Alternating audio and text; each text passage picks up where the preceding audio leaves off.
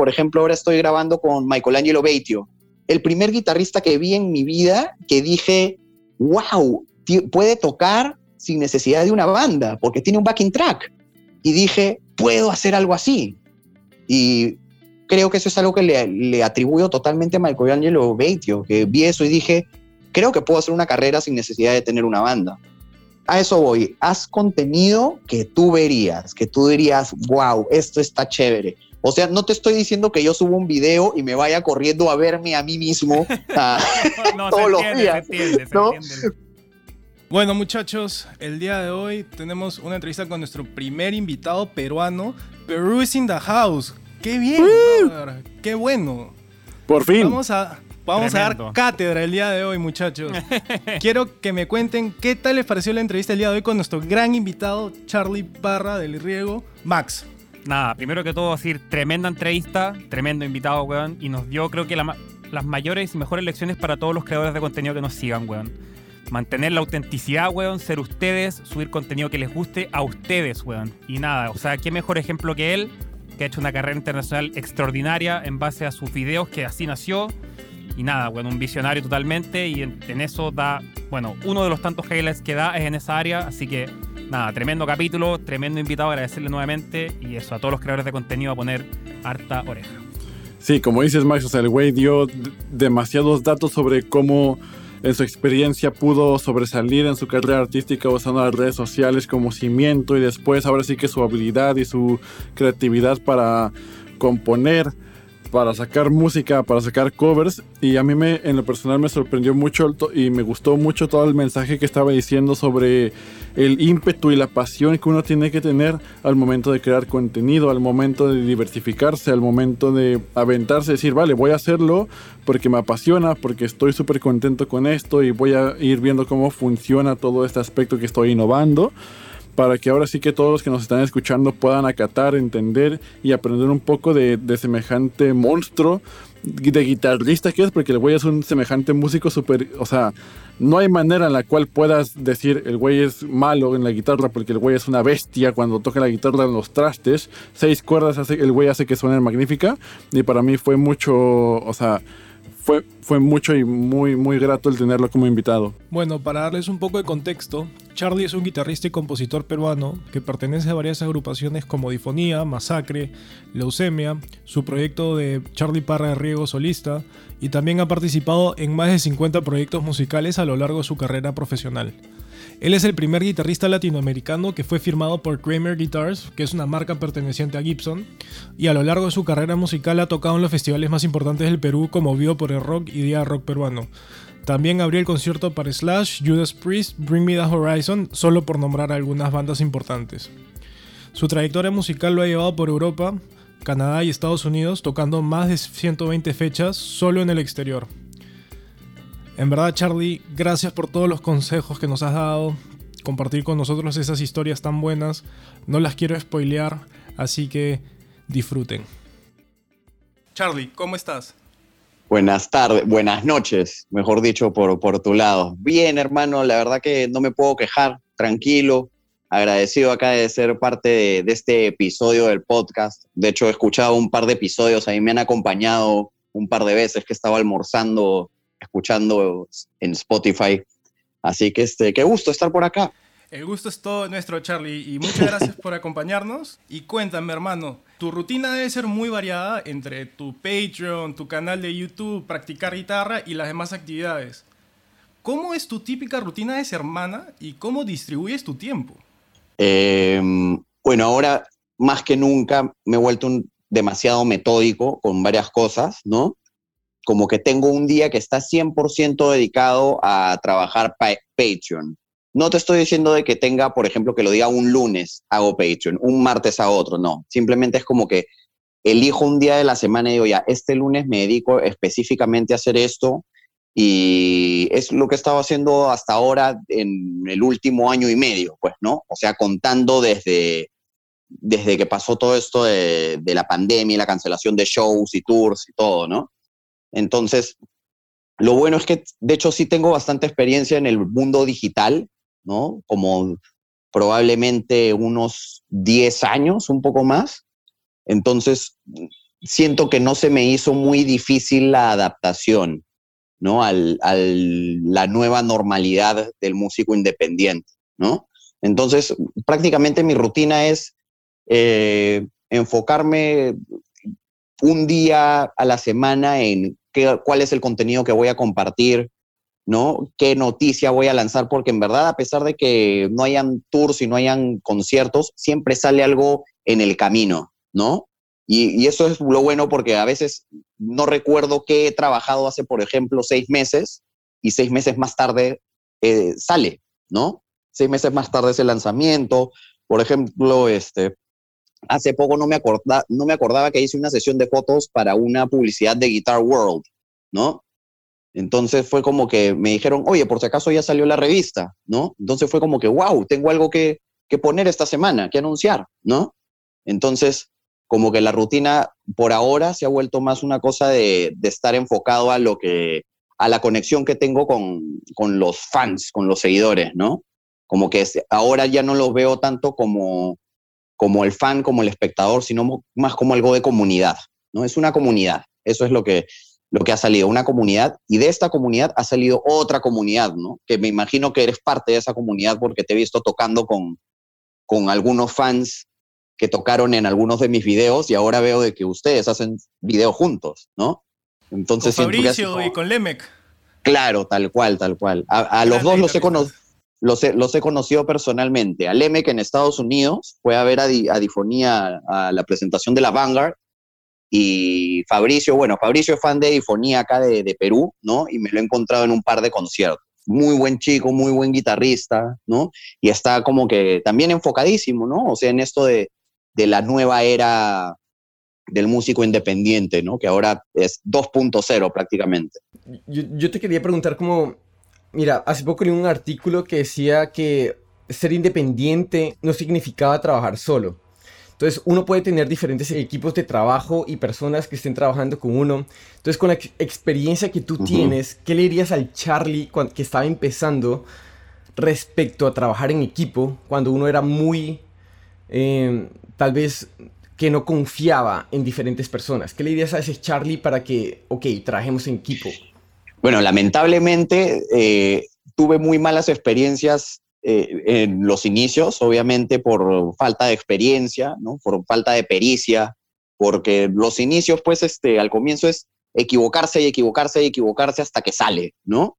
Entonces, de hecho, creo que lo que sí enfocaría es que a veces uno si bien ahora el músico tiene que, ser, como lo dije, ¿no? 2.0, ¿no? El músico tiene que saber este, cómo interactuar con, su comunidad, tiene que hacer contenido, tiene que, tiene que tener algún grado de editor de video, ¿no? Algún grado de ingeniería de sonido tiene que tener. Sin embargo, siento que también hay que delegar algunas actividades, porque el músico también se desgasta, ¿no? O sea, es como que si no eres una casa de audio que hace jingles de publicidad, ¿no? Entonces, tu arte, que, o sea, que es lo principal que estás haciendo, que es compartir arte, se va a ver súper afectado porque te saturas, ¿no? O sea, uno se está metido haciendo de todo. Por ejemplo, me ha pasado que, además de todo lo que te he mencionado, también era mi propio booking agent, ¿no? mi propio productor de conciertos, mi propio todo, ¿no? Entonces, eso también eh, me llevó a cometer muchísimos errores, a que muchas cosas no salgan, de, que cosas que yo pensaba que del 1 al 10 iban a salir en 10, salieron en 5 o 4 o peor, por esa falta de, o sea, de, de tratar de hacer todo uno mismo. Entonces sí siento de que a veces llega un punto en el cual hay que delegar funciones, hay que rodearse bastante también de músicos que estén haciendo eh, eh, esto porque es networking al final, pues, ¿no? O sea, eso es algo que, que, vengo trabajando hace años, que es que siempre trato de rodearme de, músicos que, que, traten de estar en, o sea, con un norte definido, ¿no? Y si no es un norte definido, al menos estar en la búsqueda de ese norte, porque también si uno se junta con un, con un músico que lo único que hace es este, postergar las cosas, estar en, en un un nivel de perfeccionismo tal que nunca lanza absolutamente nada, pasan 10 años y no lanzó nada, eso también es súper nocivo, ¿no? O sea, siempre hay como que, he escuchado más de una vez que dicen que es súper egoísta como que no, no tratar de ayudar al que, al que está equivocado, ¿no? Pero ese tipo de energía también te puede afectar y te puede postergar varios planes y, y te puede nublar las metas, te puede nublar el objetivo, ¿no? O sea, personalmente tengo muchas historias este, al respecto, sobre todo con, con gente de mi generación, que hace 15 años eran jóvenes promesas, pasaron 15 años y ya no son ni jóvenes y la promesa no se cumplió, ¿no? Entonces, es, es, eh, elegir bastante bien con quién compartes tu música, tu arte y sobre todo el, los negocios. Sí, exactamente. Y justo como ahorita que dices como el perfeccionar tu arte y todos estos aspectos, antes, inclusive antes de uno llamarse como artista, antes de ser artista, uno primero debe, por ejemplo, perfeccionar su instrumento, como enamorarse de este aspecto de querer, eh, querer expresar sus sentimientos por medio de, del arte, que sería como la música en tu caso. Y tú, o sea, sin duda, has logrado literalmente como emanar y dar a entender un poco más allá con tu instrumento, con la guitarra y con todas estas como las habilidades y con todo este, o sea, como poder que has tenido y que se ha demostrado por los años. gracias. No, no, gracias a ti, porque, o sea, es sinceramente todo este aspecto, ¿no? O sea, cómo uno, cómo uno nace, cómo uno, cómo a uno le, le, sale este sentimiento y como necesidad de, ok, voy a sacar música, voy a componer, voy a tocar porque me nace.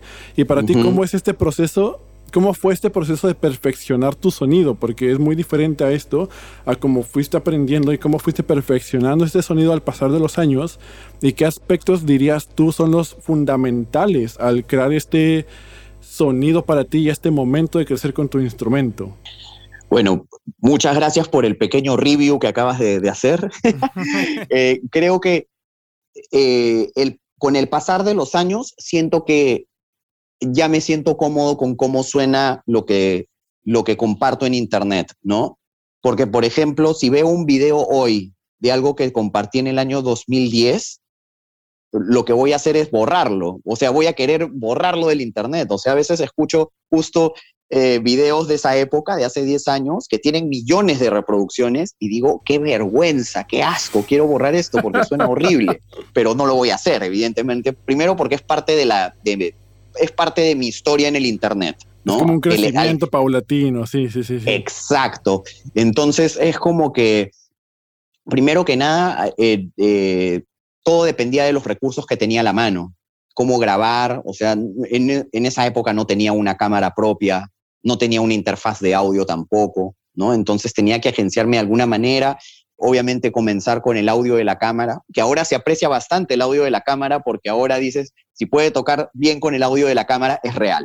Entonces, creo que la búsqueda del, sonido tiene que ver mucho con los recursos que hay ahora, ¿no? Ahora no necesariamente tienes que tener un amplificador del tamaño de una pared para que suene bien. Ahora incluso con un recurso digital puedes hacer un sonido, o sea, al fin y al cabo es amplificar el sonido de tu instrumento, ¿cierto? Amplificarlo para poder compartirlo, ¿cierto? Entonces, de todas maneras, los recursos digitales amplifican también, ¿no? Obviamente que son como que, como le dicen, no son emuladores, no son reales, no es lo verdadero, no es los, los tubos y los transistores, sin embargo, siento que son la herramienta máxima para, para el músico actual. Primero porque las casas ya no las hacen tan grandes, y la verdad que conozco muy pocos músicos que vivan en casas gigantes y puedan darse el lujo de tocar con un amplificador a tubos a todo volumen todo el día, ¿no?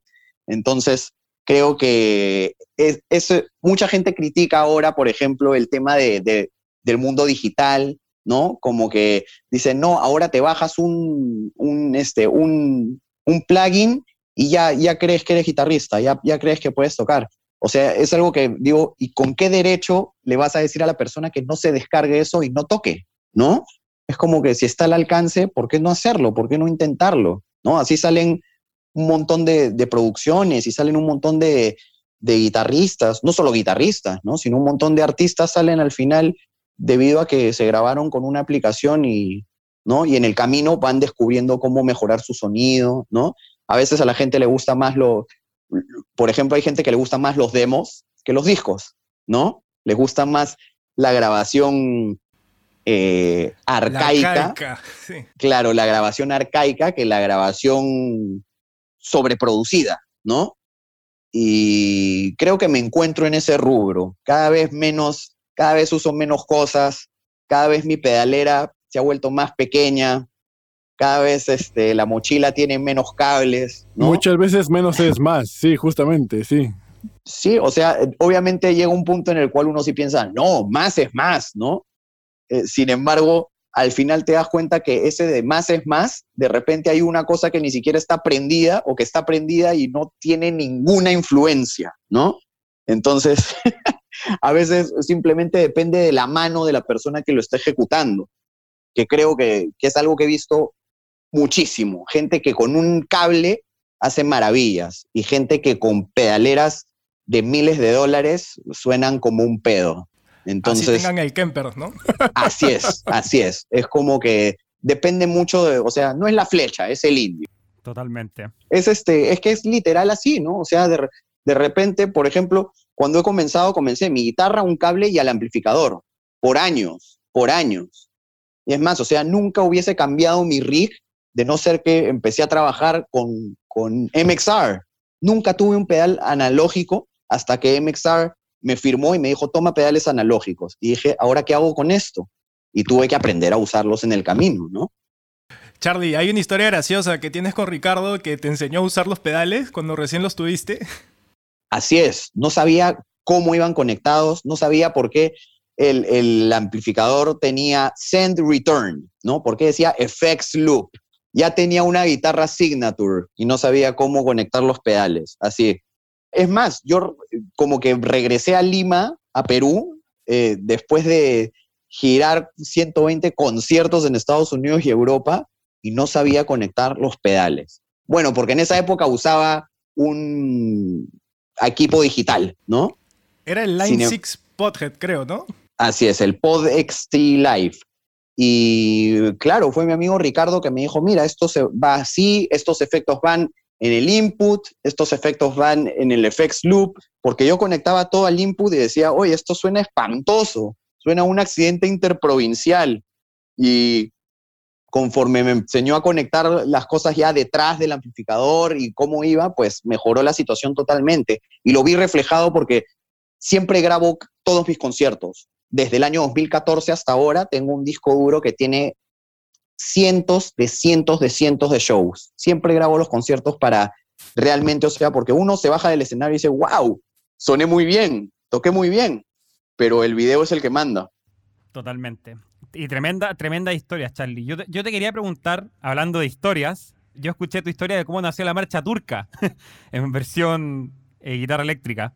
Y mm, hablando de esto de los conservatorios, de si era necesario meterse, si no era meterse, etc. Entonces, Em, quería preguntarte en tu carrera, me imagino que has trabajado con músicos tanto de conservatorio como no de conservatorio, y quería como saber qué rescatas de cada uno de esas dos, entre comillas, escuelas, porque son al final, no sé, como, no sé si llamarles distintos, ambos son igual, son tremendos músicos, pero supongo que cada uno tendrá como sus mañas, como decimos en Chile, como sus características especiales o algo.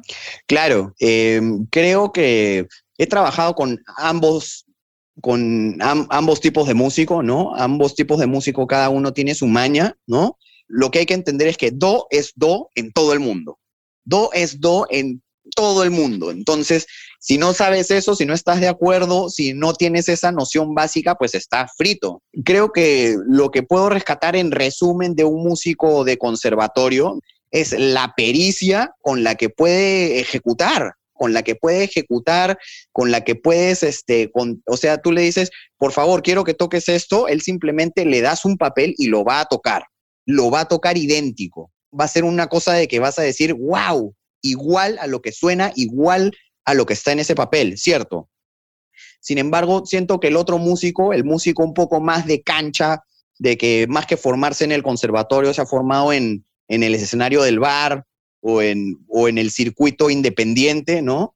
Siento que ese músico, eh, dentro de todo, tiene otro tipo de pericia, porque lo que me ha pasado es que cuando, le, cuando he improvisado con un músico de conservatorio, eh, no podían improvisar.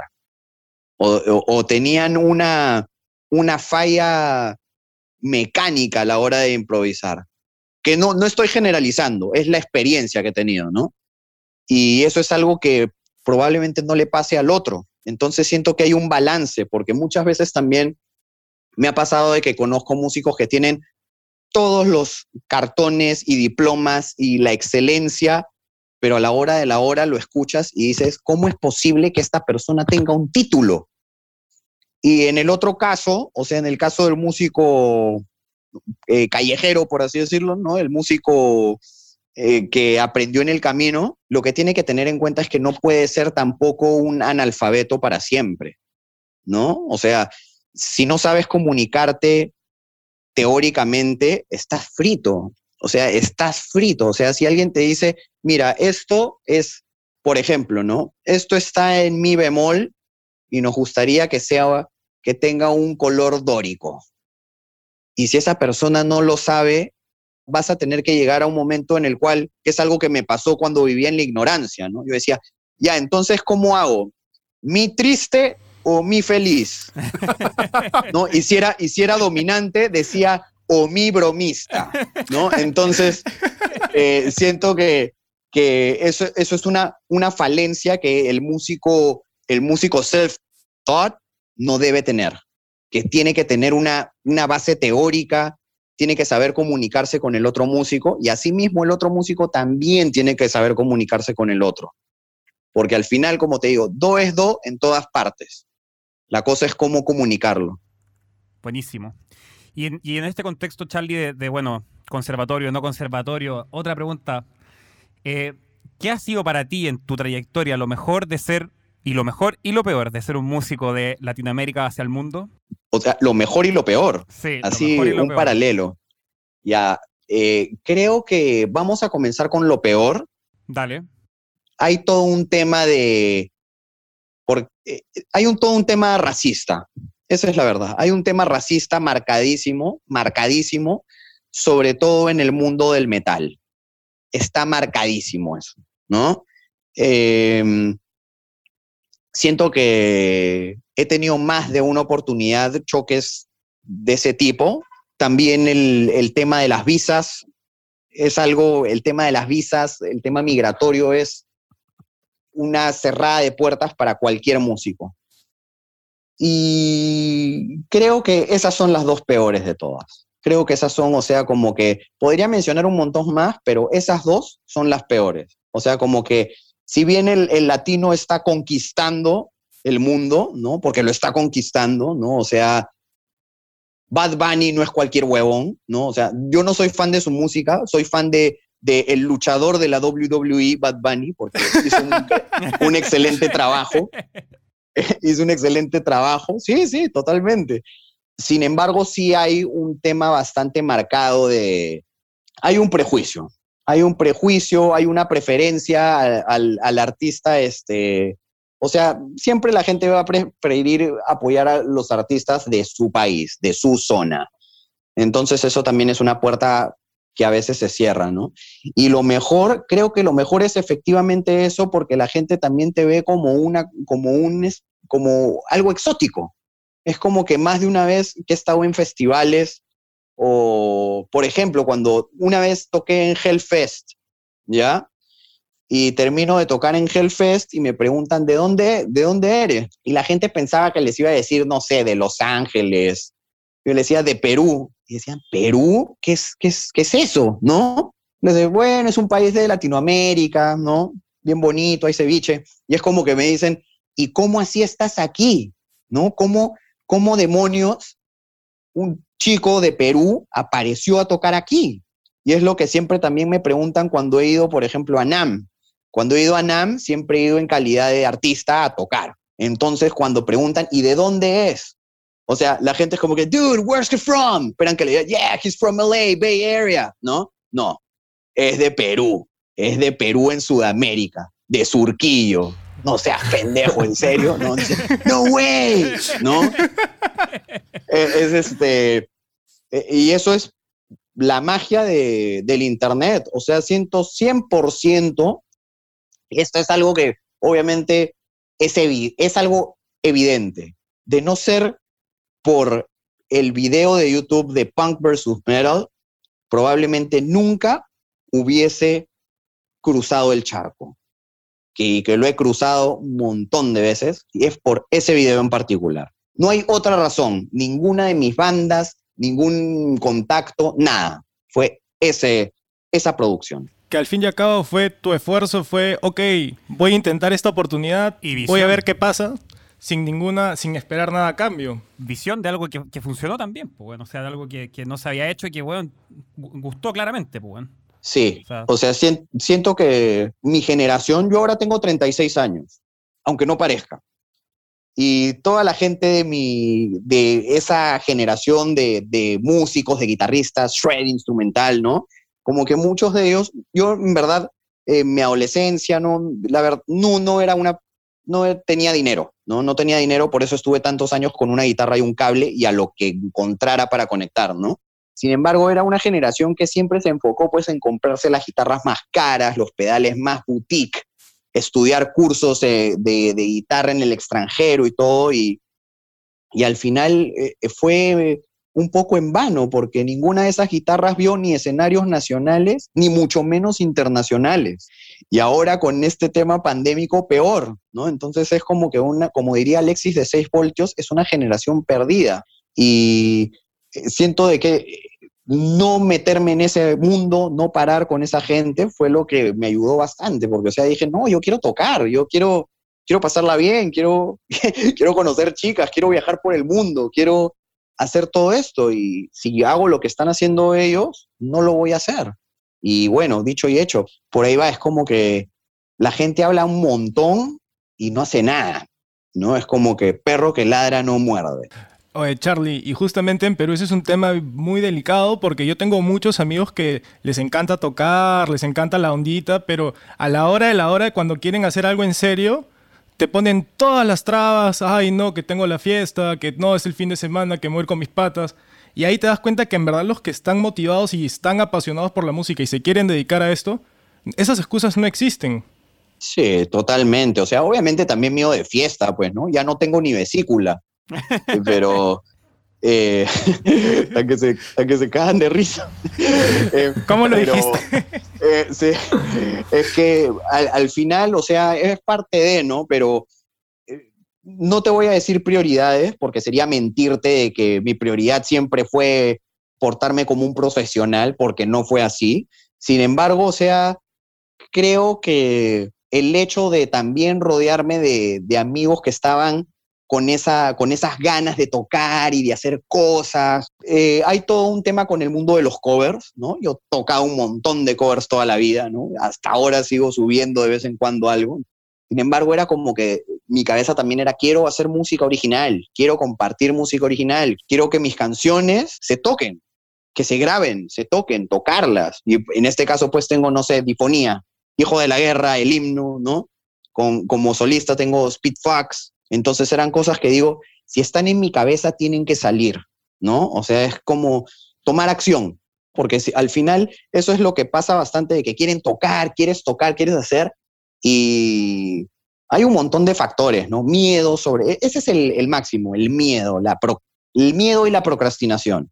Esas son dos, como que dos enemigos totales de, del músico, ¿no? Por ejemplo, siempre escucho que habla mucho de ego. El ego es el, el enemigo número uno del artista, eso es mentira. Uno necesita ego para crecer. ¿Cómo te haces respetar en un escenario si no tienes ego?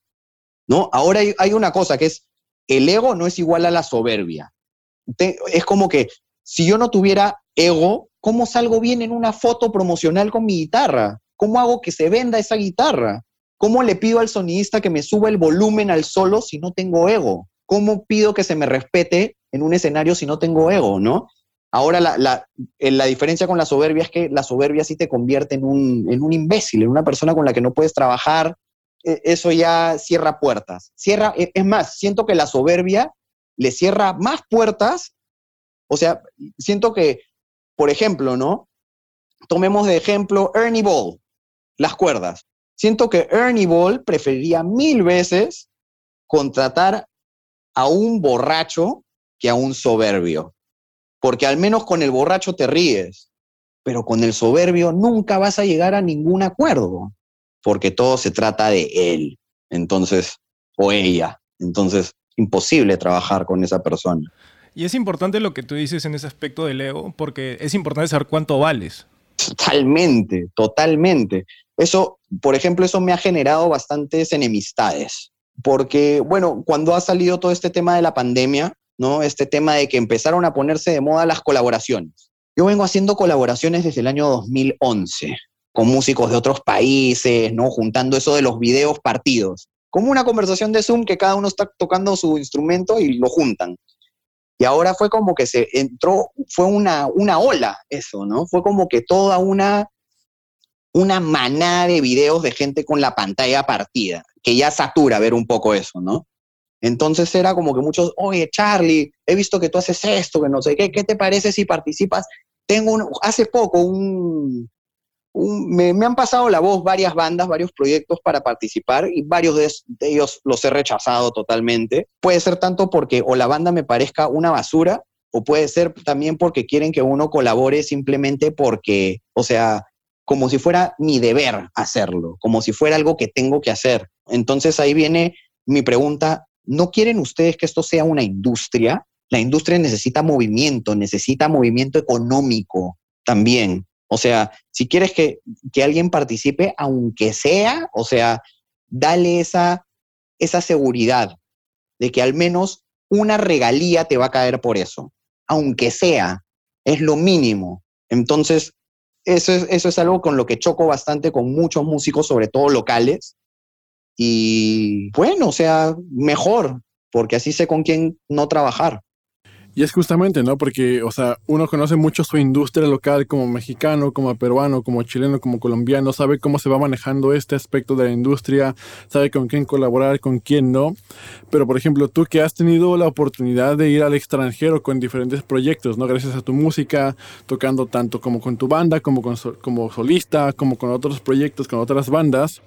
Este, quiero que nos platiques un poquito cómo es este recibimiento afuera de Perú, afuera de América Latina, cuando se trata de una banda de metal en español. Y aparte, ¿Y qué mensaje tú le darías a los promotores, a los managers, a los bookers que están afuera de América Latina para que volteen a ver todo este talento, toda esta como energía, bandas, creatividad que estamos sacando tanto en México, Colombia, Chile, Perú, conforme a las bandas para que se den cuenta de que hay una oportunidad grande de que nosotros venimos con todo? Primero, que los festivales en Sudamérica bueno, hasta el momento, hasta los que habían, bueno, eran increíbles. O sea, eh, el, mexicano es Hell and Heaven, por, por ejemplo, ahí te menciono uno. Por ejemplo, en Colombia está el Festival Rock al Parque, tenemos también el Festival Altavoz, ¿no? En Perú, por ejemplo, ya se estaba llevando a cabo una serie de festivales que se, que se llaman Vivo por el Rock, a los que iban 60 mil personas. Y, o sea, son escenarios en los cuales podías ver tanto a, a Difonía, como más tarde podías ver a Slipknot. Podías ver, incluso podías ver a bandas de música. Claro, incluso una vez uh, tocamos par a par con Juanes. Difonía tocaba en un escenario y Juanes en el otro. Es más, teníamos miedo que, que no vaya nadie a ver a Difonía y fue totalmente, estábamos totalmente equivocados. Siento de que es, eso es algo que ya se, se puede ver, creo que algo que está fallando ahí probablemente sean los labels, porque los labels siempre apuestan muchísimo, es lo que he visto, ¿no? De, apuestan muchísimo por todo lo que es exclusivamente pop. Exclusivamente pop. Tengo muchísimos amigos que están metidazos en el mundo del pop, en disqueras, ¿no? Tanto Sony, Warner, Virgin, y todo es pop. No existe la guitarra eléctrica, no existe la batería acústica, no existe, es un mundo que para ellos no hay. Sin embargo, cuando vas a otros mercados, sí existe bastante y hay como que todo un movimiento cada vez que se hace un lanzamiento, ¿no? O sea, por ejemplo, si lanza una canción, dándote un ejemplo reciente, por ejemplo, acabo de ver de que lanzó una canción Within Temptation, que es una banda de metal, no soy fan, no conozco mucho, pero ahora he visto que está en todos lados y simplemente es por el hecho de que tienen soporte del label. No es solamente de que sea algo, obviamente tienen ayuda orgánica, pero también tienen mucho soporte de del label, de las marcas con las que trabajan. Por ejemplo, ahora que, que estoy trabajando con, con varias marcas, tenemos ya todo un plan para cuando salga mi próximo single. Y la idea es de que eso no lo vea solamente la gente que me sigue en Instagram, sino que lo vea gente que sigue a todos estos monstruos. Entonces, siento que también eso es algo que el músico tiene que luchar por eso, darse cuenta de que no puede estar enfocado solamente. Eh, algo que pasa en Perú bastante es que la gente, las bandas se quejan un montón de que no suenan en la radio. Siempre se quejan de que no suenan en la radio. Y es como que lo que pasa por mi cabeza es, ¿por qué tu banda de death metal tiene que sonar en la radio? En la radio suena, en la radio lo más fuerte que vas a escuchar es Living on a Prayer. Entonces, siento de que también el músico tiene que ver más allá. O sea, el, tema es el label también, el label, las marcas, las formas de, difusión, o sea, hay que empujarlos también, ¿no? Hay que tocar puertas, ¿no? Siento de que hay un mercado acá que se está perdiendo un poco porque cuando he tenido la oportunidad de tocar con artistas, o sea, por ejemplo, Difonía una vez tocó con Bring Me the Horizon, ¿ya? y pensamos de que nos iba a ir mal, porque usualmente la gente cuando va a ver una banda, lo último que quiere ver es al telonero. Y fue uno de los mejores conciertos de la historia de la banda. Así fue increíble. Creo que también era porque estábamos con la expectativa que íbamos a salir y nos iban a tirar vasos de cerveza, ¿no? Pero al final pasó todo lo contrario, ¿no? Entonces, creo que ese tipo de cosas también abren puertas.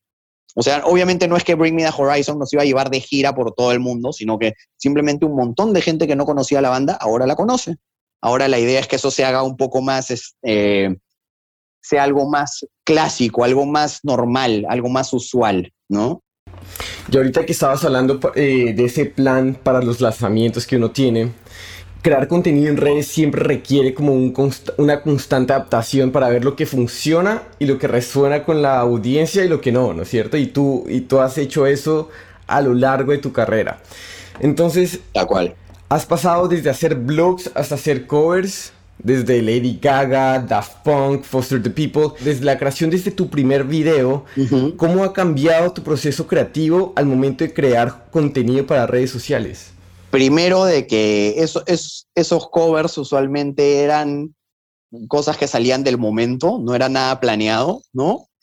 Y lo que sí era totalmente planeado fue cuando me metí al mundo de los videojuegos. Eso sí fue totalmente planeado. O sea, lo vi como algo que dije, tengo que trabajar en algo relacionado a videojuegos. Que se dio. He trabajado con Capcom, con Activision, con Blizzard, pero creo que parte del proceso creativo para el contenido lamentablemente, eh, o sea, lo que te voy a decir es que el contenido de que hago para Internet usualmente lo veo más como contenido, no, no lo veo como algo tan artístico. E, eso es algo que, que me tiene un poco conflictuado.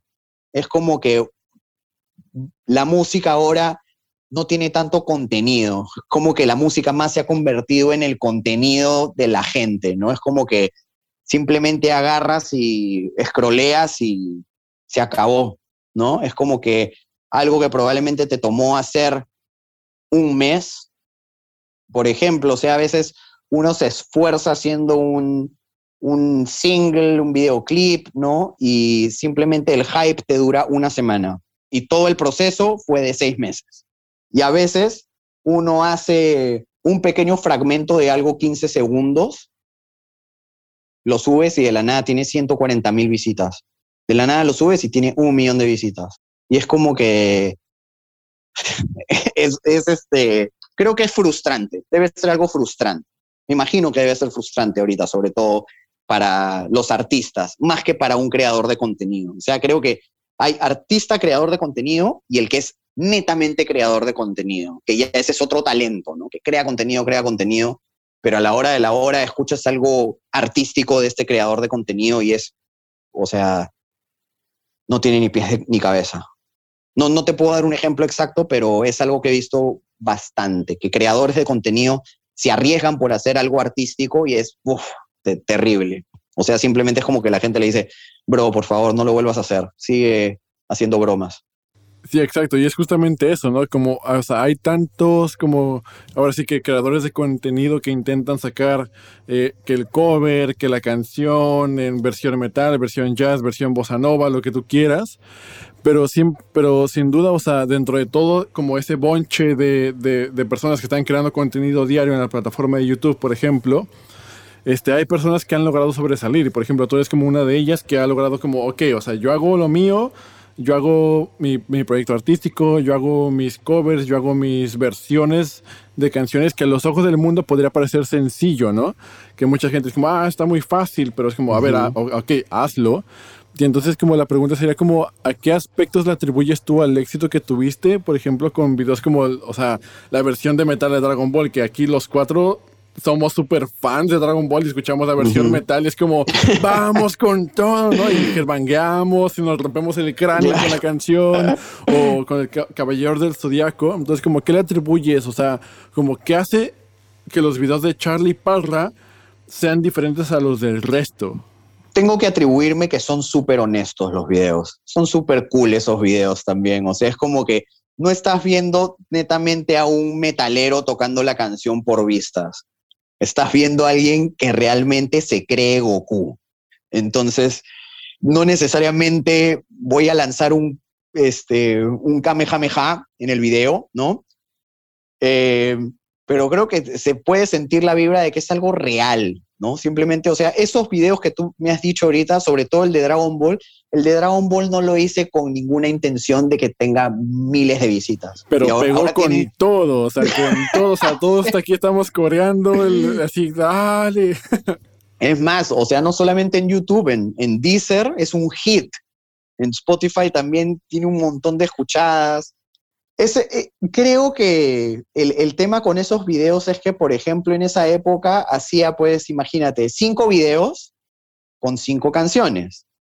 De los cinco videos con cinco canciones, dos pegaban de una manera espantosa y las otras tres quedaban pues en el olvido. Prácticamente eso es lo que ha hecho el canal hasta ahora. O sea, la gente no ve tanto mi contenido nuevo, pero están aferrados al pasado de una manera que a veces me despierto y digo, no puedo creerlo, este video tiene otro millón más. En ese momento no estaba tan a la búsqueda de visitas y creo que eso también era la clave, porque, por ejemplo, hoy estaba viendo en TikTok un chico que tocaba guitarra, cantaba, tocaba batería y tocaba teclado a la vez, todo a la vez, absolutamente todo a la vez.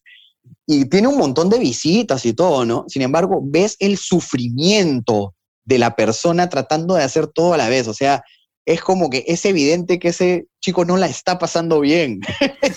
o, sea, me parece genial lo que está haciendo, requiere un montón de talento, de, persistencia. Sin embargo, eh, creo que esa es la diferencia. Creo que la diferencia es de que una cosa no, a veces uno hace las cosas buscando un montón de visitas y simplemente no, no sucede, ¿no? O sea, Hace poco, por ejemplo, toqué con una banda callejera desde, mi desde la ventana y fue un hit en Perú.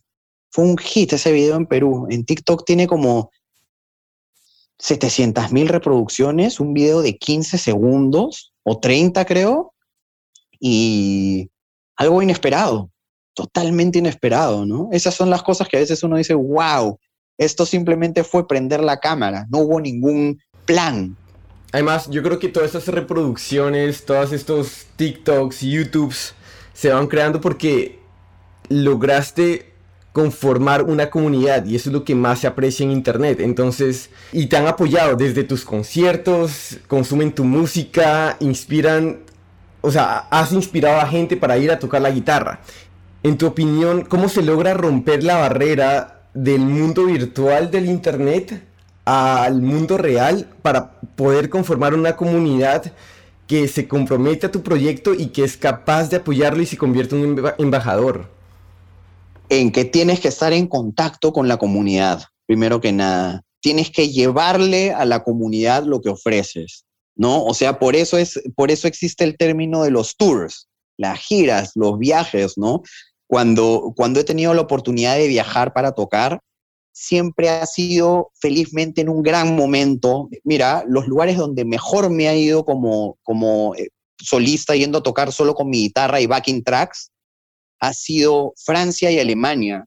Y no sé hablar francés ni alemán. Simplemente es como que la música habló. Suena súper hippie lo que te estoy diciendo, pero es la verdad. No dije, o sea, obviamente hablé en inglés, que a ellos no les agrada mucho, la verdad, pero la música hizo su trabajo. Y siento que eso es, es, para romper esa barrera, tienes que llevarle lo digital a su vida diaria. Por ejemplo, ahora hace poco hice un lanzamiento con un emprendimiento que se llama Mapbo Models, que son un emprendimiento que hacen eh, miniaturas de guitarritas, ¿no? Entre otras cosas. Entonces lanzamos unas miniaturas de guitarras eh, en forma de mi guitarra Signature, de mis dos guitarras Signature, ¿no?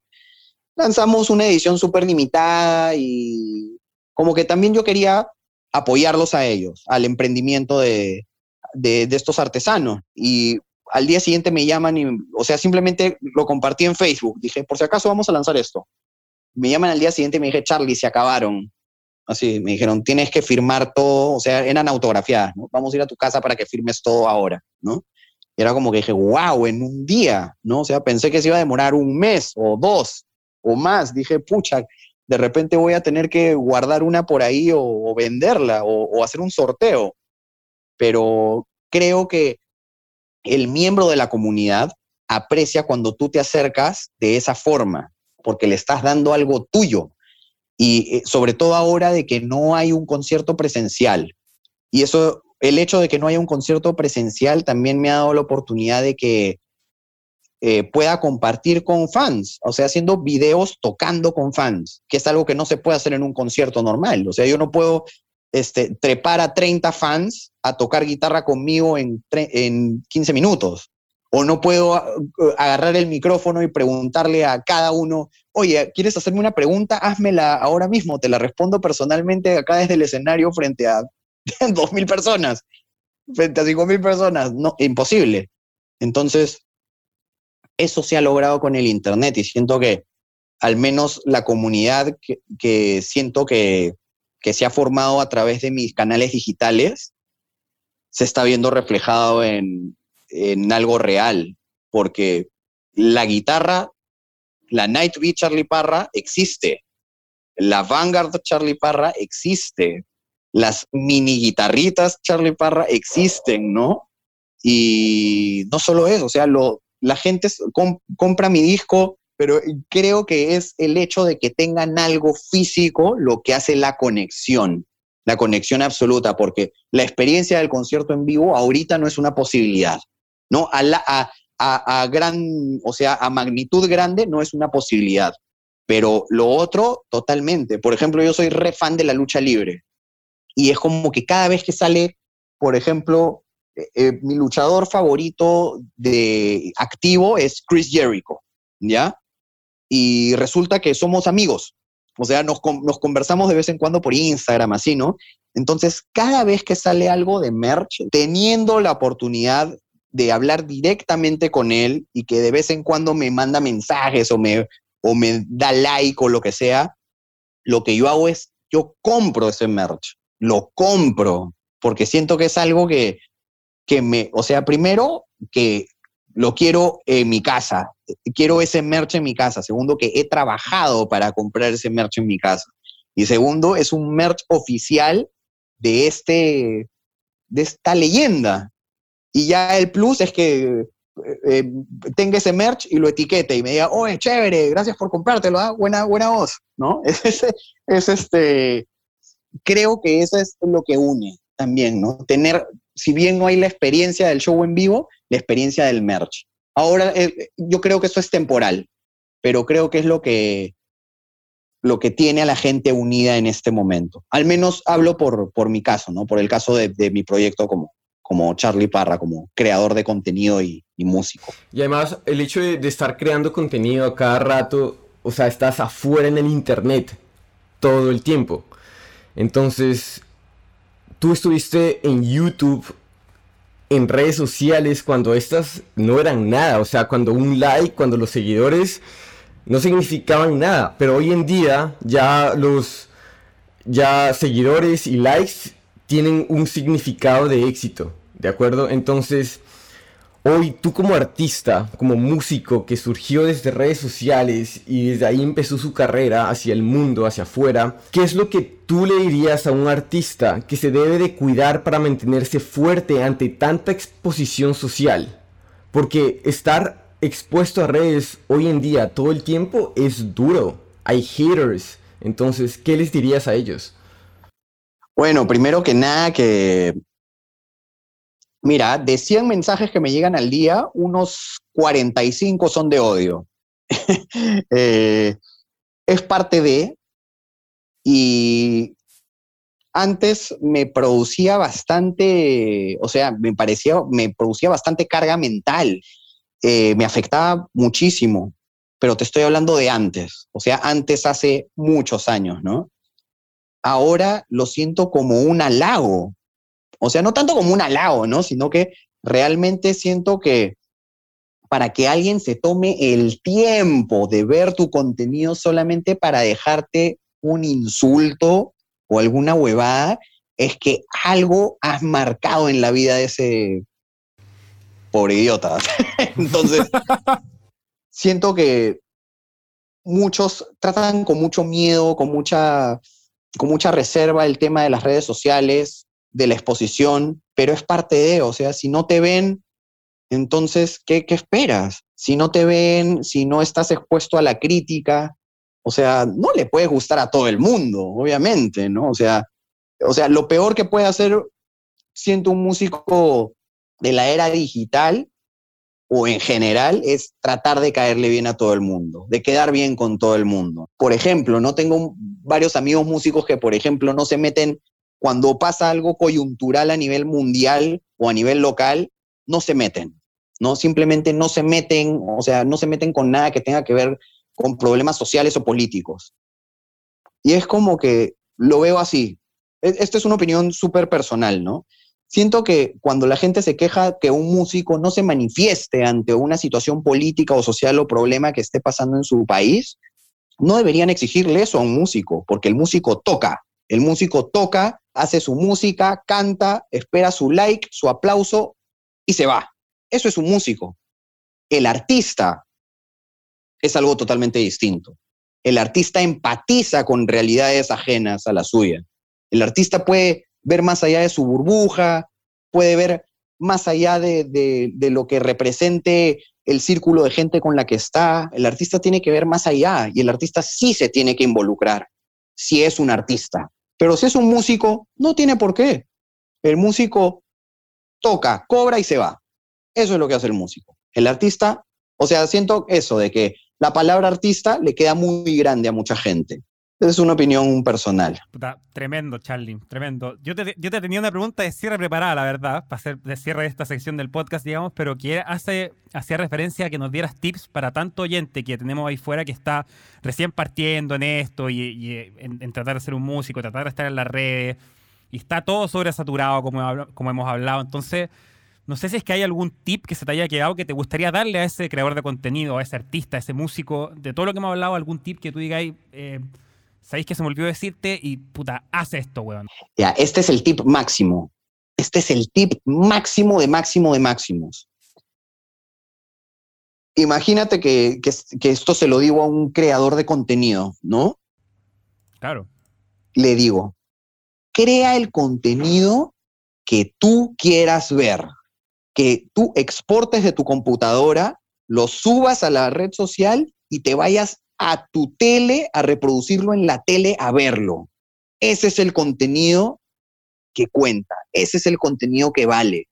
Porque si tú, si tú reproduces algo que simplemente lo reproduces y ya no lo quieres volver a ver, ¿por qué lo hiciste? ¿Para qué lo hiciste? Y, ahí regreso con lo de quedar bien con todo el mundo, ¿no? Es como que eh, lo lógico sería que lo, lo, o sea, lo más lógico sería que yo ahorita les diga, chao chicos, cuídense, gracias por la invitación al podcast y me ponga a grabar un cover de Acelerando mis sentidos, ¿no? Eso sería lo lógico, totalmente, ¿no? Eh, eh, pero no me da la gana.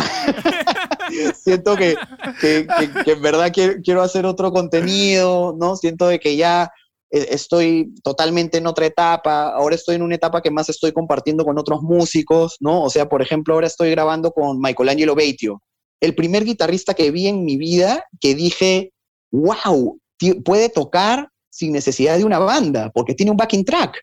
Y dije, puedo hacer algo así. Y creo que eso es algo que le, le atribuyo totalmente a Michelangelo Beitio, que vi eso y dije, creo que puedo hacer una carrera sin necesidad de tener una banda. A eso voy, haz contenido que tú verías, que tú dirías, wow, esto está chévere. O sea, no te estoy diciendo que yo subo un video y me vaya corriendo a verme a mí mismo todos los días. Pero, por ejemplo, no te voy a mentir, de vez en cuando sí me salta, pues me, YouTube, yo tengo obviamente una cuenta de YouTube que es la cuenta de Charlie Parra del Riego y la cuenta de Carlos. Entonces, yo en mi cuenta de Carlos, ahí veo pues a los cómicos ambulantes, a Jaime el Duende. Entonces, ahí a veces me rebotan videos de, mi canal. Por ejemplo, un video que me gusta ver es el de cómo es tocar en el Estadio Nacional, porque lo veo y digo, veo los comentarios y es como que realmente digo, wow, qué paja ver esto. O sea, sobre todo ahora, porque es algo que digo, no he sentido eso hace como un año y medio. No he sentido eso y los comentarios son, ahora hay comentarios que dicen, wow, nunca, qué, asco, ¿por qué no tienen mascarillas? entonces, eh, eh, si vas a hacer contenido, no lo hagas netamente por, por complacer al resto, porque también por complacer al resto dejas de hacer un montón de cosas.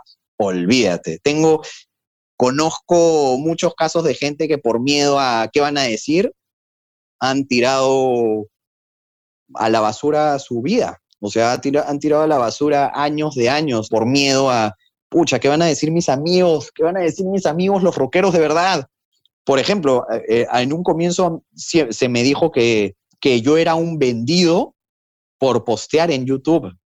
Y es como que ahora los que dicen que yo era un vendido por postear en YouTube, quieren postear en YouTube conmigo. Entonces, me causa gracia, pero a la vez me da pena, porque es algo que que debe estar pasando por la cabeza de cuánta gente súper talentosa, ¿no? Totalmente, totalmente. Y la, puta, aunque suene obvio, pero mantener lo que he dicho tú en verdad lo largo de toda la entrevista, yo creo que es mantener la autenticidad, o en el mostrarte de verdad. O sea, hoy en día tanto contenido que hay como por hacer o porque lo, lo que debiese ser, y obviamente a nadie le interesa eso.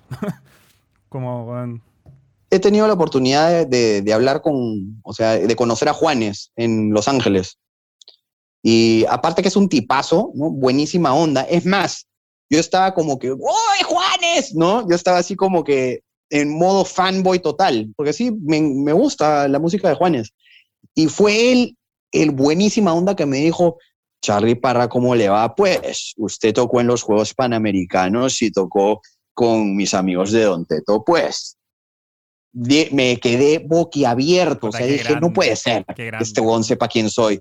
Dije, esto es mentira. Alguien le ha dicho por ahí, oye, por si acaso este es tu fan, dile esto, ¿ya? Para que se, cae, se caiga de culo, ¿no? Entonces, al final me quedé hablando con él un buen rato, súper buenísima onda, Juanes. O sea, aparte que es un capo. He, conocido a muchos rockstars legendarios, ¿no? Eh, he tenido la oportunidad de conocer, por ejemplo, a Slash, ¿ya? Y Slash es el tipo más o sea, después de haber conocido a Slash y conversar con él, he estado con él tres veces, pero ya la última vez conversamos un rato y todo, dije, no puede ser que una leyenda del, no solo de, de la guitarra, sino de la música popular, sea un tipo tan genuino y tan buena onda, ¿no? Y gente que no ha logrado salir del sótano de su mamá se crea lo máximo, es increíble. Pero algo a lo que iba con esto es de que todo en la vida no pueden ser halagos. No pueden ser halagos todo en la vida, no pueden ser halagos. O sea, si, por ejemplo, se las pongo así, ¿ah? cuando subo algo o comparto algo y no hay por ahí alguien que me insulte o que me diga alguna huevada, pienso, algo está mal. Algo está muy mal y esto está grave. Y de ahí me espero 10 minutos y ahí me pusieron, ah, hijo de puta, córtate el pelo. Y digo, uff, ya. Gracias por, gracias por ese comentario, sí. Así es, totalmente. Dije, volvió a la normalidad. Así es, exactamente. O sea, siento que es este, e, ese, ese es un, es parte de, y, pero es una, es una parte fundamental. ¿no? Y esa es una, esa es una cosa que Juanes, eso es una frase citando Juanes, no todo pueden ser halagos en la vida. Justamente como, como decimos en México, no todo puede ser miel sobre hojuela, no todo puede, no, no eres monedita de oro para gustarle a cualquier persona. Y, y, es justo, ¿no? O sea, como en toda esta trayectoria profesional de cualquier artista, de cualquier profesional, no todo puede ser bonito y algodón de azúcar, ¿no? Y todos hemos, y todos hemos tenido nuestros, like, o sea, como alto y bajos, y, perdón, alto y bajos y toda onda. Y por ejemplo, tú, me, tú, y, y tú claro que sí, hermano. Exacto. Y tú mencionas, por ejemplo, en uno de tus videos, como, o sea, de los golpes más fuertes para ti fue el dejar a Cobran de Lotus y, o, que no tenías como el equipo suficiente como para literalmente cumplir tu sueño de tocar y veías a amigos que tenían el equipo y tú es como, oye, ¿por qué no tengo esa guitarra? ¿Por qué no tengo ese amplificador? Y todo eso, ¿no? Y algo muy, algo muy importante tal cual. y es y que, que, te quiero preguntar es cómo tú pudiste como persona, como, como Charlie Parra, lograr darle vuelta a esto, a estas adversidades, a estos asuntos para decir, ok, o sea, me está pasando esto, estoy pasando por un momento que, que me está doliendo, que me está costando, pero vamos para adelante y es como justo esto, como, como tú dijiste, vale, me está sucediendo este momento, esta cosa que está fea, vamos para adelante, ¿cómo le hiciste para salir, para salir de esa? Primero que nada, que en ese momento estaba bajo una depresión espantosa, y a eso hay que sumarle un par de adicciones más espantosas aún. Entonces, creo que esa combinación es peor que echarle unos tacos a las 4 de la mañana. Entonces, eh, es una combinación bastante nociva. Está que se cae risa este. Bueno, creo que es, es, una, es una cosa que también viendo, aunque no lo creas, volvemos al tema de la lucha libre. Siempre he revisado muchos documentales y biografías de, luchadores, de luchadores legendarios. Y hay muchos de ellos este, que tienen bastantes momentos espantosos en su vida, ¿no? No todo es el cinturón, no todo es el título, no todo es la gloria, ¿no? También hay bastantes caídas. Y hay uno que se llama Scott Hall, que es conocido como Razor Ramón y que primero lo voy a decir en inglés, que él dice, hard work pays off, dreams come true, bad times don't last, but bad guys do. Entonces, él lo que te dice prácticamente es, el trabajo duro paga, los sueños se cumplen, los malos ratos no duran, pero los chicos malos sí. Básicamente lo que te está diciendo él, para mí es un resumen, ¿no? Para mí él lo que te ha dicho es, la caída es inevitable, caer es inevitable, vas a caer, pero quedarte en la lona depende de ti, es opcional. Magnífico, sí, a huevo que sí. Tienen que ser luchadores mexicanos, no, Z. Charlie, yo tenía una pregunta que era más relacionada, volviendo un poco al tema de tus videos y de tu contenido. Yo me declaro, como puedes ver acá, un fan de tu contenido, sobre todo el de Dragon Ball Z. En verdad, en verdad. Genial. De hecho, de hecho eh, yo lo conocía antes. Eric me lo mostró acá, pero yo lo conocía antes. Bueno, no importa, una historia larga. Qué bueno. Lo había escuchado antes, me sabía hasta la ornamentación de las melodías que, que tenía. Pero. Antes, antes, de la antes de la entrevista lo veías cantando Head Chalá y todo. En verdad. En verdad. Qué bueno. Te, quería... Del millón de escuchas que tendrás, él es 900 mil. Fácil. Qué bueno. Quería preguntar, en verdad, yo, yo creo que eso está muy bien logrado, en términos musicales y, visuales, lo digo ya más allá de, en verdad lo creo.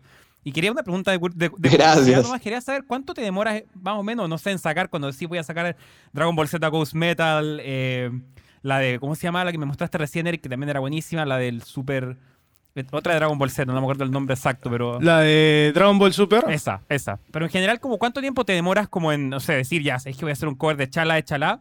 Eh, ¿Cuánto te demoráis en sacarle y que te salga así, digamos, bien, bien? O sea, para que la podáis grabar, porque con, con, técnica así impecable. Y después la pregunta más difícil es cuántas veces tenéis que grabarla. y a eso me, me cuesta un par de tardes. Pero la.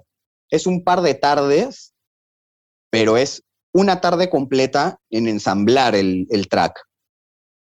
Y la siguiente tarde es grabarlo, porque tengo que grabarlo al día siguiente, porque dos días después ya no me lo voy a acordar.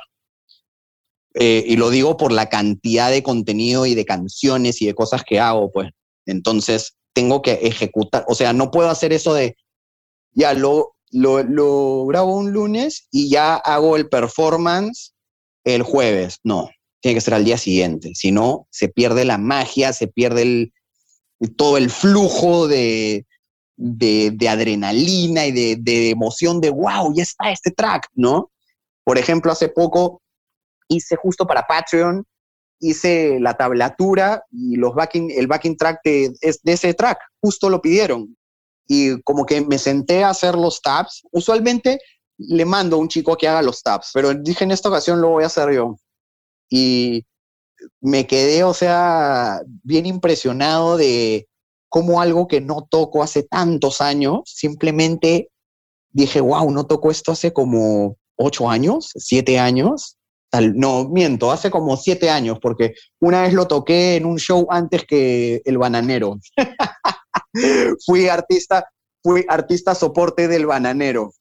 Y, y me quedé impresionado de cómo me podía acordar de las frases y todo, ¿no? Pero eso también es porque estás familiarizado con la melodía, ¿no? O sea, es algo que has escuchado tantas veces en la tele, justo prendes y dices, bien, hoy le ganan a Freezer.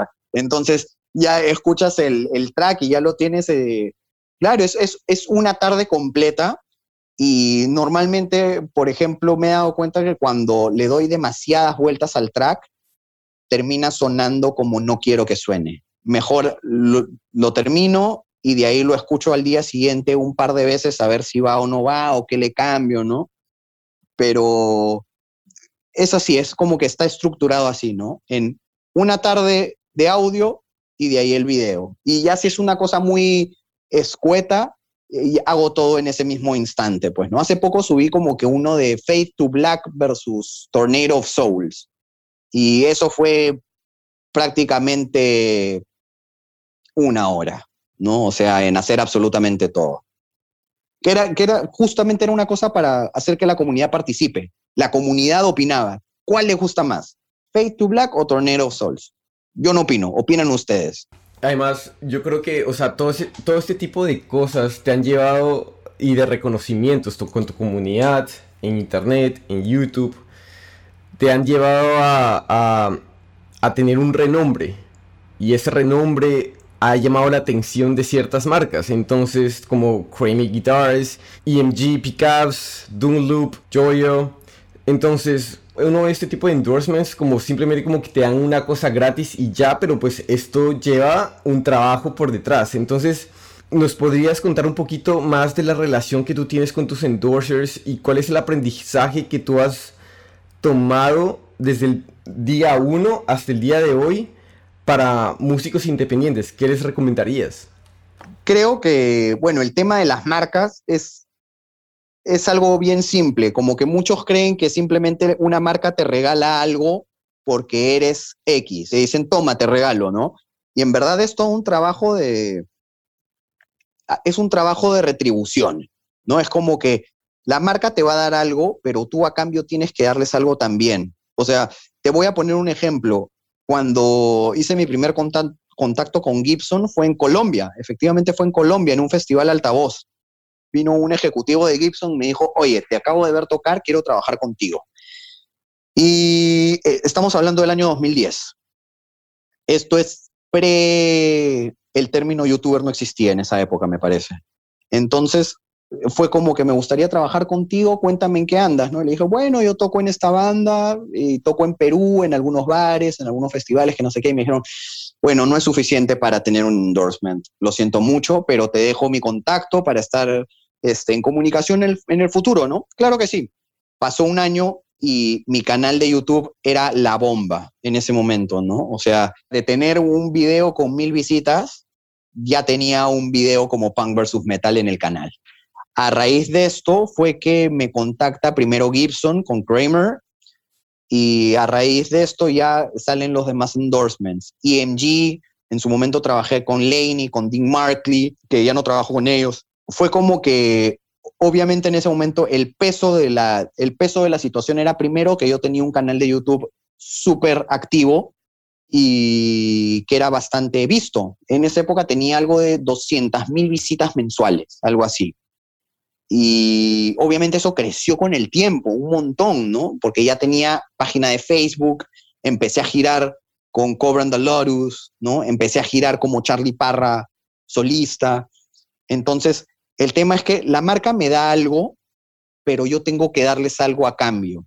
O sea, ellos no me van a dar, por ejemplo, Ernie Ball no me va a dar cuerdas y va a poner mi nombre en el paquete de cuerdas solamente porque les caigo bien o porque hice un contacto con ellos. No, es porque produzco contenido constante, porque estoy en constante conexión con la comunidad, porque todo el día estoy, amigos, compren Ernie Ball, si se compran otras cuerdas les va a dar tétano. Tengo que ser así. Y, y, si no hago eso, pues no me merezco el endorsement. O sea, ¿de qué le sirve a una marca, por ejemplo, ¿no? ¿De qué le sirve a una marca que tiene 50 mil seguidores activos? Hablo por activos, porque ahora está de moda comprar seguidores falsos. ¿Qué pasa si una cuenta con 50 mil seguidores, de qué le va a servir una cuenta que tiene 5 mil? Sí le va a servir, pero obviamente no te puede dar un endorsement completo.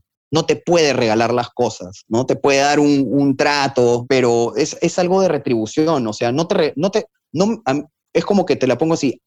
A mí no me han regalado las cosas. Por ejemplo, mis amigos me dicen, a ti te regalan, este, y esto es algo súper triste, a una parte bien eh, oscura de todo este tema de los endorsements y los reconocimientos es que hasta tus mejores amigos te envidian.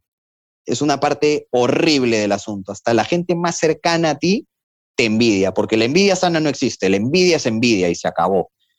Entonces eso es algo como que dicen, no, a ti te, pero si a ti te regalan las cosas, yo digo, no, a mí no me regalan las cosas, me dan las cosas porque me he partido el lomo trabajando y porque yo les voy a hacer algo productivo al respecto que me han regalado esto, ¿no? Es como que EMG no me regala los pickups porque salgo bien en la foto con los pickups. Me, me, me están dando pickups porque les he generado ventas de pickups, pero va por ahí, o sea, es una cosa de retribución, o sea, ¿para, ¿para qué le voy a dar un endorsement a alguien que no me va a significar nada?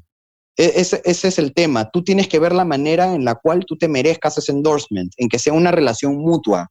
Tú, este, dame ese producto y yo voy a hacer que ese producto se venda. Más allá del precio, que ese producto tenga valor. Esa es la idea. Y eso es algo que muchos no entienden. O sea, uno piensa que simplemente es como que ya, me abrí mi Instagram, regálenme cosas. No, así no funciona. Para nada. Es más, o sea, muchas empresas se van a la quiebra por, por hacer eso, por estar regalándole cosas a todo el mundo. Es un tema bien delicado porque también justo lo que tú dices, tú has trabajado mucho para llegar a esos objetivos, para llegar a que la gente se fije en ti. No es que tú, ah, ya, qué linda cara, toma. No, o sea, hay mucho trabajo, mucha continuidad por detrás. Muchas gracias por, Gracias por decirme guapo, Eric. Lo aprecio bastante. Lindo, lindo. Este, y bueno, justo ya que estábamos hablando de Kramer Gibson, tú has sido el primer latinoamericano que ha sido firmado por esta gran familia Gibson y has tenido la oportunidad de diseñar tanto la Kramer Night B y la Vanguard que ha salido recientemente. Pero Así es. cuando tú estás diseñando la primera guitarra, yo sé que has hecho tu investigación por tu cuenta porque tú no tenías tal vez una idea de cómo diseñar, por, como cosas de la escala de la guitarra. No es la escala de la, sino es la escala de la distancia entre las trastes. tal cual. Ahí lo que yo te quería preguntar, ¿qué fue lo más difícil para ti en transformar la idea y diseño de la guitarra en una guitarra de verdad? Lo más difícil fue la barrera idiomática. Te digo por qué, o sea, porque a pesar de que eh, domino el inglés totalmente al 100%, no dominaba el inglés en lutería, ¿no? Es algo totalmente distinto. Y creo que ponerme de acuerdo con los luthieres y los, los técnicos y los artistas, de, los artesanos de, de la fábrica fue un poco difícil porque había toda esa barrera idiomática. Obviamente, e, esa barrera ya está totalmente destruida, con, porque estamos hablando, eso fue en el 2014 o sea, hace siete años, ¿no? Obviamente ya me sé absolutamente los nombres de todo, ¿no? En inglés, en español, todo. Sin embargo, ese, ese fue el principal problema, aparte cuando me dijeron, vamos a hacer esto, en verdad, un poco que no sabía lo que quería. Es como que de la nada te dicen, vamos a construir la guitarra de tus sueños. ¿Cómo, cómo quieres que sea la guitarra de tus sueños? pucha, me gusta esto, pero también me gusta otro, pero me gusta esto. Entonces, es súper difícil cómo voy a juntar absolutamente todo lo que me gusta en un solo instrumento. Por eso mismo es que la Vanguard tomó mucho tiempo más de, lanzamiento, ¿no? Sin embargo, siento que la Vanguard más ha sido como que un reconocimiento, más que otra cosa, ¿no? Al, éxito de, la Night B. Porque, o sea, más allá de que solamente se haya salido la Night B Charlie Parra, es como que el diseño Night B de, la Kramer no, no estaba en ningún lado. No o sea, cuando ha pasado todo este tema de que Kramer estaba en la sombra, eh, el que estaba ahí haciendo el aguante he sido yo. El que estaba ahí haciendo que se venda la Night B he sido yo. Entonces, eso más, obviamente los panamericanos que le subieron el, el, precio a esa guitarra bastante, ¿no? Dio como resultado la Vanguard, ¿no? Y la Vanguard ya, olvídate, es como que ya con muchísima más calma, mucho más este, conocimiento de términos de lo que necesitaba, lo que quería, porque siento que si bien la Night es la primera y la clásica, es un, ah, ¿cómo lo digo? Es como que la Vanguard cubre las necesidades que la Night V no cubría. Entonces, por eso es como que siento que es las dos son unas tremendas guitarras, ¿no? Simplemente que ahora siento que mi estilo y mi manera de tocar está más pegada a la Vanguard. Oye, y ya para ir a la parte de aprendizajes de una trayectoria en el escenario, ya con eso estamos cerrando la última parte de la entrevista. En tus videos vemos mucho el detrás de cámaras como el backstage, las pruebas de sonido que haces, cuando vas al hotel, cuando haces un viaje y haces escala en México y tomas, ya tomas tus tacos y después te vas a Canadá, o si no, también cuando tocas un festival en Colombia tantos años de experiencia y viajando todo, ¿tú cuáles consideras que son las buenas prácticas en los viajes y en las giras para ti que tú apliques para estar en tu mejor estado físico y mental para el concierto? Porque un ejemplo, es cuando vas a provincia a tocar, el rendimiento físico no es el mismo. Crecer y madurar. Porque obviamente lo primero que se te viene a la cabeza cuando vas a viajar es, bien, me voy a meter la juerga de mi vida. ¿No? Eso es lo primero que pensé cuando, cuando dije, wow, Así veía el, boleto de avión y dije, puta, ya se cagaron, no saben a quién le han dado este boleto de avión, ¿no? Entonces, creo que esa es una mentalidad que con los años eh, ha ido, no ha desaparecido, pero definitivamente he bajado las revoluciones con eso, porque mi prioridad ya no es eh, hacer muerte y destrucción en un viaje, sino ahora mi prioridad es dar un show que la gente diga, estuve ahí, ¿no? Vi a, esta banda, ¿no? Que vino desde, desde Perú, vi a Charlie Parra desde Perú, ¿no? E, entonces, ese es el objetivo y para eso hay que tener bastante disciplina. O sea, me he dado cuenta por, sobre todo por la gente con la que he viajado, con las bandas con las que he girado, ¿no? No es lo mismo, pucha, dar un concierto con tus, tus ya siendo honesto, cinco horas de sueño que dar un concierto con dos horas de sueño después de una fiesta. Es imposible. O sea, no, es imposible, pero es la diferencia es abismal. Y como te digo, yo grabo todo y lo noto. O sea, noto el performance, noto la calidad de, de todo. Y obviamente, o sea, con los años también digo, si alguien está dedicando su tiempo y su dinero para verte tocar, lo mínimo que puedes hacer es darle lo mejor posible tienes que llevar tu mejor guitarra, tus mejores cuerdas, o sea, a veces veo que mucha gente como que dice que no es necesario tener cosas caras. ¿Qué pasa si tu cable de 5 dólares deja de funcionar en la tercera canción? Tienes que tener la seguridad de que todo va a funcionar bien. O sea, no, no, no puedes vivir en precariedad todo el tiempo, que, que es algo que hice por muchos años.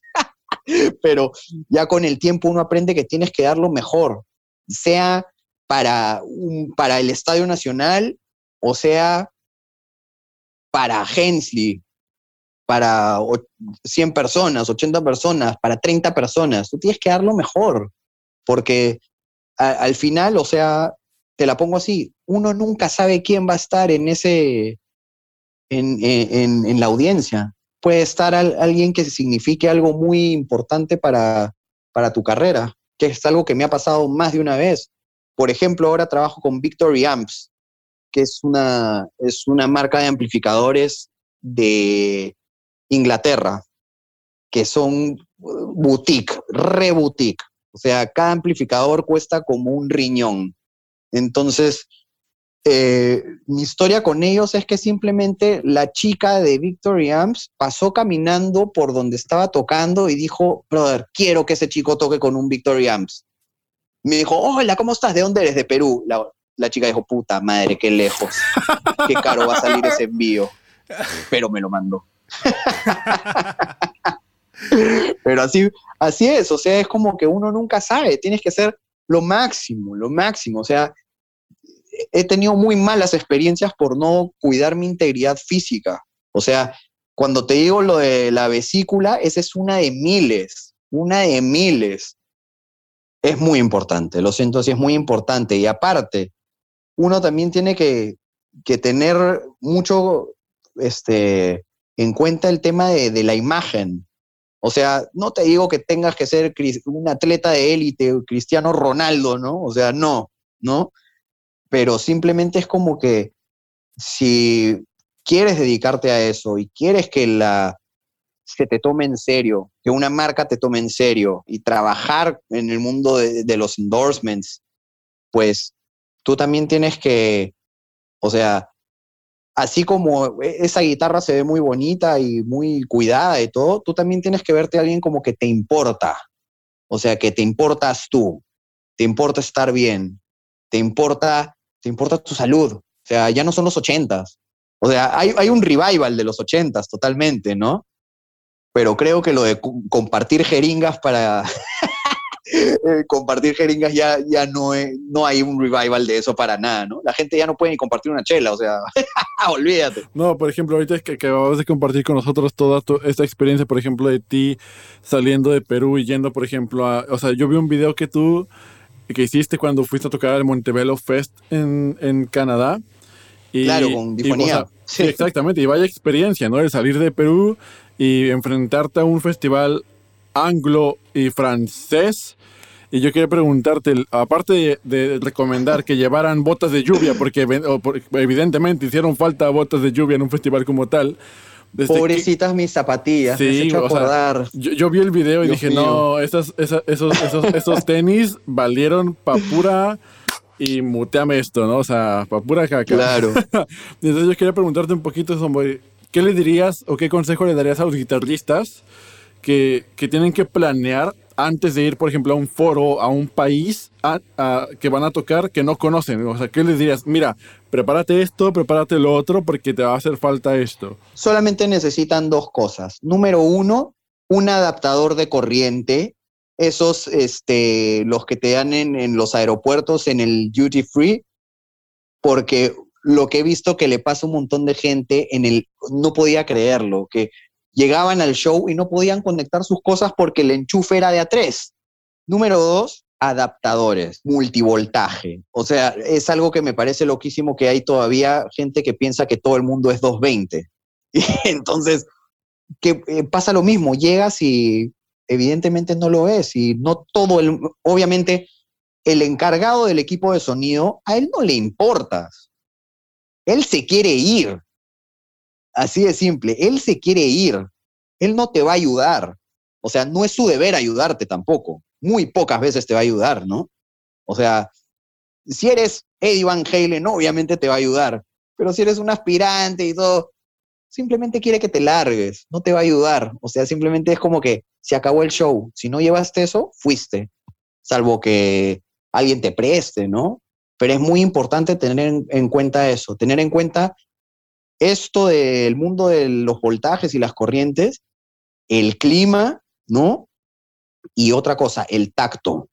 El tacto en el, tacto, el tino de hablar con la gente también, ¿no? O sea, uno no puede ir a, un lugar que nunca ha sido antes y pensar que estás en, tu casa de local, ¿no? No puedes ir a, a pensar que estás jugando de local. No, para nada. O sea, hay que ir con pana y en elegancia, ¿no? Hay que ir con concha, con pana, con confianza, con seguridad, pero tampoco sin, puta, faltarle el respeto a la audiencia. Tremendo.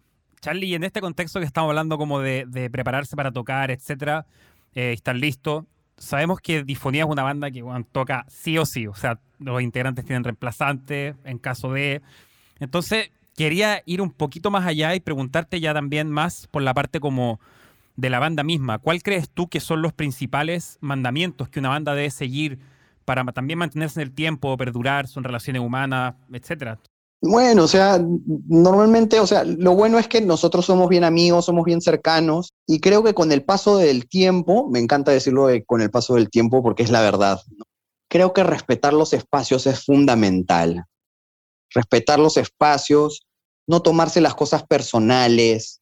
Tomarse las cosas personales es lo más contraproducente que le puede pasar a una banda. Y bueno, tener clarísimo que, cuál es el, el norte como banda, ¿no? Porque cada uno como artista, como, como persona, tiene su propio norte, sus propios proyectos, ¿no? Pero la banda tiene que estar de acuerdo. La banda tiene que, o sea, si alguien no está de acuerdo, pues eso puede generar un problema. Pucha, puede generar un conflicto que poco a poco puede, claro, puede estallar, ¿no? Pero eso creo, respetar el espacio y siempre tener clarísimo, o sea, a dónde va, a dónde va el asunto. Por ejemplo, hay, hay algunas cosas que, que yo compongo las canciones, yo hago las letras de las canciones, ¿no? Y sé que algunas cosas en las que algunos integrantes de la banda no están de acuerdo conmigo, de formas de pensar, ¿no? Entonces yo no voy a obligarlos a cantar y tocar algo que no quieren expresar, ¿no? Entonces va por ahí, ¿no? Es como que el respeto es lo más importante también, pues, ¿no? Creo que en, en eso se engloba, ¿no? Respetar el espacio, respetar las metas y respetarse cada uno porque al fin y al cabo es una familia, pues, ¿no? Y, aprove- y aprovechando que estás eh, justamente ahora sí que dando tips para gente que está empezando con su Ajá. banda y todo eso. O sea, yo, yo me acuerdo que todos comenzamos eh, tocando en- con bandas y todo eso en bares, en las cuales nuestro público era literal tu mamá, tu papá y el mesero, ¿no? O sea, solamente. ¿Tú qué le Claro, dirías a, la- a la- a los chavos, a la gente que va, que va así como emprendiendo este proyecto de ser músico, de, ser, de formar su banda y de que eventualmente se va a topar con este tipo de realidad? Puedan decir, bueno, esto es parte del oficio y hay que darle para adelante. Como, ¿Qué palabras les dirías a ellos? Bueno, primero que eh, al comienzo, eso de que va a ir eh, la mamá y los amigos, tienen que obligar a que vayan la mamá y los amigos a esos conciertos, al menos a los dos primeros. Tienen que obligarlos a ir. Y esa es la realidad. Tienen que ir porque al final es como que si no van a ir ni tu mamá ni tus amigos, si no les interesa a ellos, ¿a quién más les va a interesar cuando comienzas, no? Entonces, eh, sí, es parte de, o sea, y es una realidad. O sea, y así se construye tu audiencia también, pues, ¿no? O sea, uno no simplemente organiza un concierto y van a ir 100 personas que no saben quién eres, ¿no? Entonces, no hay que desmotivarse, o sea, todo es un proceso, todo es un, como que es algo paulatino, es algo de, de trabajo, ¿no? De crecimiento, porque así, igualito como, como lo bueno toma tiempo, lo que sube muy rápido también, la caída es horrible, Pucha, ¿no? qué buena, Charlie. Oye, y escúchame, ya que nos has contado muchas historias de las personas que has conocido a lo largo del tiempo, porque la industria de la música es una ventana a conocer gente, yo quería preguntarte si tienes alguna anécdota, ya sea graciosa, épica, mind blowing o en shock, que te gustaría compartir que hayas dicho, qué loco.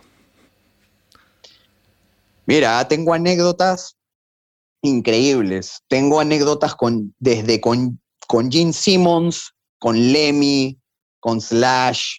Pero te voy a contar una anécdota que me pasó en Surquillo, en, en ahí por mi casa hace muchos años, ¿ya? Resulta que un día fui a visitar a mis papás que viven en Surquillo, ¿no? Y estaba con mi guitarra, ¿no? Cargándola, caminando por unas calles no muy, no unas calles un poco peligrosas, un poco picantes. Y caminando por ahí, pues vienen dos encapuchados, así dos, este, que evidentemente me iban a, robar. Entonces vienen, se me acercan, no, que ya perdiste, que la puta madre, que no sé qué, y sale un, un tipo de un balcón, así de una, de una ventana, ¿no? Dice, oye, cuñado, le grita al, al, al, al choro, al ladrón. Oye, esa es mi causa Charlie Parra, el colorado que toca el himno nacional, ¿ah? con él no se metan. ya jefe, ya jefe, y se fueron, no me asaltaron. Eso pasó hace 11 años. Fue increíble. Dije, no puedo creer lo que me acaba de pasar. Así. Yo pensé que te había pasado esta semana y te dije, oye, ¿esto es denuncia oficial o qué onda? No, no. No, eso, eso ha pasado hace 11 años más o menos. Bien, pero bien. tal cual. Eso Y- fue lo que pasó. Y ahora sí que de metalero a metalero, si pudieras formar tu banda oficial de metal, así, literal, tu alineación perfecta para tocar en una banda que dices, esta, esta alineación la pega sí o sí. Una alineación, ya, a ver. Ya. En la batería, John Bonham. En la guitarra, Eddie Van Halen. En el bajo, aunque no lo creas, en el bajo pondría a Duff McKagan. Y en la voz, en la voz pondría a. Probablemente pondría a Ronnie James Dio. Y. Y yo no tocaría nada, yo sería es- espectador. Espectador. Totalmente. Es como, oye, ¿y, y a cuánto, ¿y a cuánto crees que estén los boletos? O sea, o sea porque, porque Oh. semejante banda te acabas de armar, ¿eh? Qué buena, ¿no? Qué buena banda, ¿no? Solamente el hecho de juntar a Eddie Van Halen con John Bonham debe ser una cosa increíble, No, ya- ¿no? y, y Dio, y Dio en la voz, que, o sea, Ah. no, no, no me- ahora sí que no me chingues, güey, o sea, Sí, o sea, obviamente me, me ha dado pena que he mencionado como que el 75% de la banda este, no está en esta dimensión, ¿no? Pero creo que es la referencia que tengo, pues, ¿no? O sea, me gustan muchísimos músicos, ¿no? O es más, te podría decir una banda que me, que, que me gusta, obviamente, la banda con la que toco, pues, ¿no? Si no, no tocaría con ellos. Pero eh, sí, o sea, es que en verdad me gusta muchísimo el escuchar música de, varias épocas, pues, ¿no? Últimamente estoy bien pegado con, con el disco de Pink Floyd, del Dark Side of the Moon, y que, que hace mucho, que nunca le di la atención que se merecía, ahora recién lo estoy haciendo. Y también, me, bueno, en verdad me gustan muchas bandas también de, de, de punk de los ochentas. Si vieras mi playlist, es bien, es bien extraño, bien extraño. Así somos todos, tenemos gustos extraños, pero la música es algo que nos une muchísimo. Y Charlie, Totalmente, ya hermano. para cerrar, ¿cuáles son los planes futuros de Difonía y para Charlie Parra? ¿Y qué nos espera en las próximas semanas? Bueno, primero que con Difonía vamos a lanzar un nuevo single pronto. Estamos a punto de regresar primero a los escenarios virtuales y luego a los escenarios presenciales. Voy a lanzar un single como solista entre agosto y septiembre. Es un single que es netamente trash metal, en el cual estoy tocando y cantando en este single. Me van a acompañar una tremenda baterista argentina y un tremendo baterista, tremendo bajista español, perdón. Y ese es el plan por el momento. Eso es lo que se viene a corto plazo, ¿no? Porque eso ya es en dos meses o tres meses máximo. Así que se viene música nueva, un single nuevo. buena, buena, guitarrazos, metal, como nos gusta, sí, a huevo. Bien. Claro que sí, a huevo. Charlie, ¿y algún último mensaje que le quieras dar a nuestros seguidores? Bueno, que muchísimas gracias por, por escuchar este podcast. Estoy muy agradecido de, de haber sido parte de- del episodio de hoy. Y que estén bien, que se cuiden mucho y que ya nos estaremos viendo pronto en los escenarios. Que sigan haciendo música, pues. Y abrazos para todos. Que estén muy bien.